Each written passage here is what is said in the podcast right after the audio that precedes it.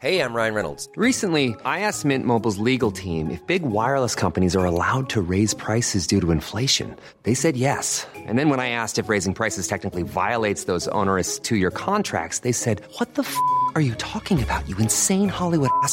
So to recap, we're cutting the price of Mint Unlimited from $30 a month to just $15 a month. Give it a try at mintmobile.com slash switch. $45 upfront for three months plus taxes and fees. Promo rate for new customers for limited time. Unlimited more than 40 gigabytes per month. Slows. Full terms at mintmobile.com.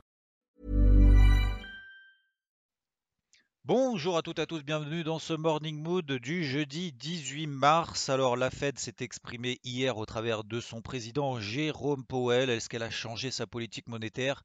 Non, hein, c'est pas une grosse surprise. Les taux directeurs resteront bas autant que nécessaire, c'est-à-dire pendant plusieurs années, voire ad vitam aeternam. hein. vous sentez un petit peu d'ironie pardon, dans mon message ce matin. Alors la Fed joue a priori quand même un double jeu là. Il y a eu une, une nouvelle, un nouveau système, j'ai l'impression, un peu de communication.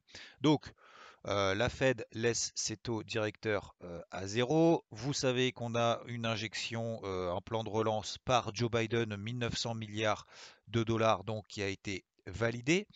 Et ce qui est important, et ce qui est plutôt positif, voire même, je dirais, encourageant, c'est les perspectives de la Fed. Alors, attention, hein, ce sont des perspectives, c'est pas la réalité. Hein. je vais, c'est le- c'est quand même important, je vais, je vais en parler juste après. En termes de perspectives, la Fed estimait en 2021 au doigt mouillé 4,2% de croissance. C'est le PIB américain, hein, 4,2%, 4,2% de croissance euh, cette année 2021. 2022, 3,2%. Ok? Euh, sauf que bah, la Fed s'est dit, bah oui, avec les vaccinations, machin et tout, bon, hein, on va peut-être mettre un petit peu du baume au cœur à tout le monde, ce qui est d'ailleurs pas pour déplaire forcément, mais euh, en termes de perspective, finalement, on va plus mettre 4,2% cette année, mais on va mettre 6,5%, ce qui est quand même une révision énorme. Et 2022, 3,3%, alors que c'était 3,2% anticipé. Ce qui est important là-dedans, c'est de voir que la Fed est optimiste. Alors, malgré encore une fois les chiffres qu'on a vus cette semaine, hein, les ventes au détail, alors on explique oui, les ventes au détail, elles étaient à moins 3%, on attendait une progression cette semaine, donc sur le mois dernier, c'est à cause de la saisonnalité, machin et tout. D'accord? Alors, soit euh, les analystes se plantent complètement sur la prévision des chiffres et euh, ils sont nuls, excusez-moi du terme, mais c'est un peu ça, hein, parce qu'on dit oui, mais c'est normal après coup. Bah oui, mais dans ces cas-là, alors pourquoi est-ce qu'on anticipe à moins 3% si on savait que de toute façon ça serait forcément négatif? Enfin bref, parenthèse fermée. Mais euh, donc très bien, voilà, la Fed euh, est quand même très optimiste. Il y a des plans de relance, la vaccination est en train de faire le tour, etc. Sauf que, sauf que la Fed euh, s'est dit, bah en termes d'emploi, a priori, euh, on devrait être à peu près cette année sur 4,5%. Donc on continue hein, bien évidemment dans l'optimisme. 4,5% de chômage aux États-Unis. La précédente estimation, c'était 5%. Et l'année prochaine, on sera à 3,9% de chômage. Alors, c'est quasiment le plein emploi, c'est pas, c'est plus vraiment, sait plus trop où est le plein emploi, parce que vous savez que la population est vieillissante, etc. Et donc que euh, le niveau du plein emploi, finalement, aux États-Unis, est beaucoup plus bas en termes de taux de chômage que précédemment. Bref, euh, très belle révision, donc euh, à partir de l'année prochaine, 3,9% en termes de prévision. Sauf que, ce qui s'est passé, c'est que la Fed a dit, bah voilà, a priori, euh, tout devrait aller mieux, et tant mieux pour tout le monde, c'est ce qu'on souhaite, c'est ce qu'on espère, et c'est même d'ailleurs ce qu'on anticipe, ce qu'on prévoit. Sauf que elle va continuer à utiliser toutes les forces de frappe qu'elle a dans son pouvoir, taux, injection de liquidité, etc., etc. Parce que bon, là, en termes d'inflation, c'est pas bien grave, ça va remonter un petit peu, mais on va continuer à injecter à mort. Et sauf qu'elle a annoncé que malgré tout ça, eh ben, elle allait plus se baser par rapport aux prévisions, elle allait se baser, en tout cas concernant sa politique monétaire, uniquement sur la réalité des chiffres. Donc, elle ne va plus ajuster sa politique monétaire en fonction de ça, mais, et comme je cite, hein, désormais nous agirons une fois les données économiques sous nos yeux, pas d'après les prévisions. Donc ça veut dire que elle, envoie un message très très optimiste, mais c'est pas parce qu'elle envoie un message très très optimiste que ça va être forcément la réalité. Et donc, le double jeu, c'est quoi? C'est des prévisions nettement relevées et à l'inverse, des injections de liquidité qui restent à fond parce qu'en fait, bah, les prévisions, ça ne veut pas dire grand-chose. Voilà globalement à peu près le message. Alors, je sais, ça ne va pas nous aider, hein, bien évidemment, à prendre une direction sur le marché. Ça va être aussi mon message aujourd'hui, c'est bien évidemment de prendre toujours en considération les graphiques parce que, alors, c'est pas forcément les graphiques, mais c'est les prix parce que les prix finalement reflètent le sentiment de marché et c'est les prix qui nous intéressent. C'est pas forcément ce qu'anticipe ce que ce que ce qu'anticipent les uns les autres, etc., etc. Mais c'est la réalité de la situation, et là-dessus je le rejoins, c'est la réalité de cette situation, c'est en fonction de l'évolution justement des graphiques. Donc bref, voilà, vous avez compris globalement. Alors concernant les, pour terminer un peu sur l'inflation, euh, prévision d'inflation, elle les a relevées hein, par contre. C'est-à-dire que bah, bien évidemment, hein, la croissance monte, euh, l'inflation ne peut pas baisser. Hein. Euh, si on a une hausse de la croissance, on a une hausse de l'inflation. et du coup, elle visait à peu près, je ne sais plus combien elle visait, mais en gros, elle vise maintenant 2,4% d'inflation en 2021. Voilà après, par contre, elle s'est dit oui, on va monter une inflation au début, mais après ça va stabiliser autour des 2%. C'est parfait, c'est parfait, ça colle pile poil à notre objectif. Magnifique. voilà. Euh, voilà, donc le message c'est attention de ne pas euh, trop anticiper. Euh, d'ailleurs, c'est la même chose sur nos graphiques lorsqu'on fait du trading. alors la réaction du marché a été aussi un peu double. alors le, dollar a eu plutôt tendance à baisser. Bah oui, parce que bah, la Fed a absolument donné aucun signe de dire à un moment donné on va relever les taux ou on va arrêter notre QE ou quoi que ce soit. Donc c'est plutôt en faveur du dollar. Ça c'est logique.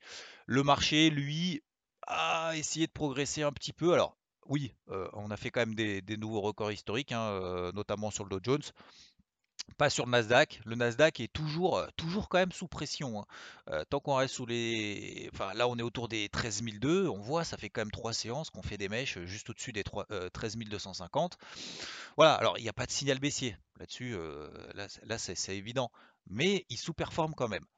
Le Dow Jones des nouveaux records historiques au-dessus des 33 000 points. Tout va, tout va bien, Madame la Marquise. Le Nikkei, alors le Nikkei, on en avait parlé euh, il y a quand même quelques jours, hein, accessoirement, il y a deux semaines, qui était revenu notamment sur sa euh, MM50 Daily, ultra haussière. Et là, sur le Nikkei, on est euh, revenu quasiment sur les plus hauts. Donc euh, je ne sais pas s'il y en a qui ont tenu ou pas, mais en tout cas on a fait 29 000 euh, au-delà des euh, quasiment 30 500 points. Et là il y avait un beau, pullback justement pour essayer de prendre le train en marche, notamment sur le Nikkei d'une tendance haussière qui reste très forte, juste au-dessus de la MM50 Daily.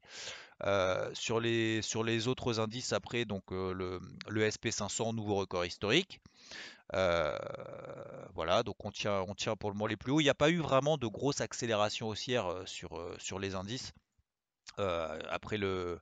Alors, pendant le, discours de Powell, oui, mais cette nuit, il n'y a pas eu en tout cas de, vive accélération, etc., etc. haussière.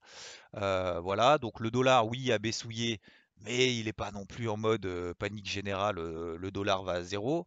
ça a profité un petit peu aux métaux aux précieux qui montouillent encore un petit peu, donc on avait vu notamment avec l'or qui continue à montouiller, voilà, donc on reste toujours dans une tendance baissière très forte, notamment en daily, sous les moyennes mobiles, mais on arrive maintenant proche de la grosse zone de résistance des 1760 dollars.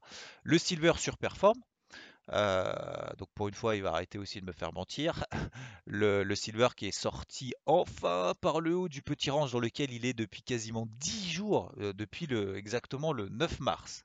Depuis le 9 mars, il est dans un petit range, tout petit range en horaire, entre 26, 27 et 25, euh, 80. Donc c'est un tout petit range. Là, il vient d'en s'extraire un petit peu par le haut. Voilà. Est-ce que je vais courir euh, là-dessus à l'achat ou pas? Bon, ça, je vous le dirai en cours de journée. Mais euh, voilà, je trouve qu'il y, a, quand même aussi une période de digestion à avoir.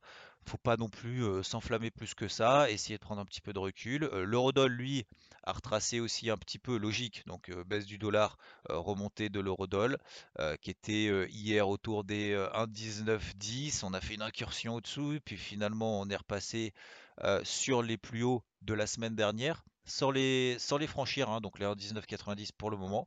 Donc là, point de repère, hein, lorsqu'on a des petites indications, lorsqu'on a des impulsions comme ça, notamment par exemple sur l'eurodoll, pour le point de repère, ce que j'utilise, j'aime bien utiliser les niveaux de, 50% de retracement de ces impulsions.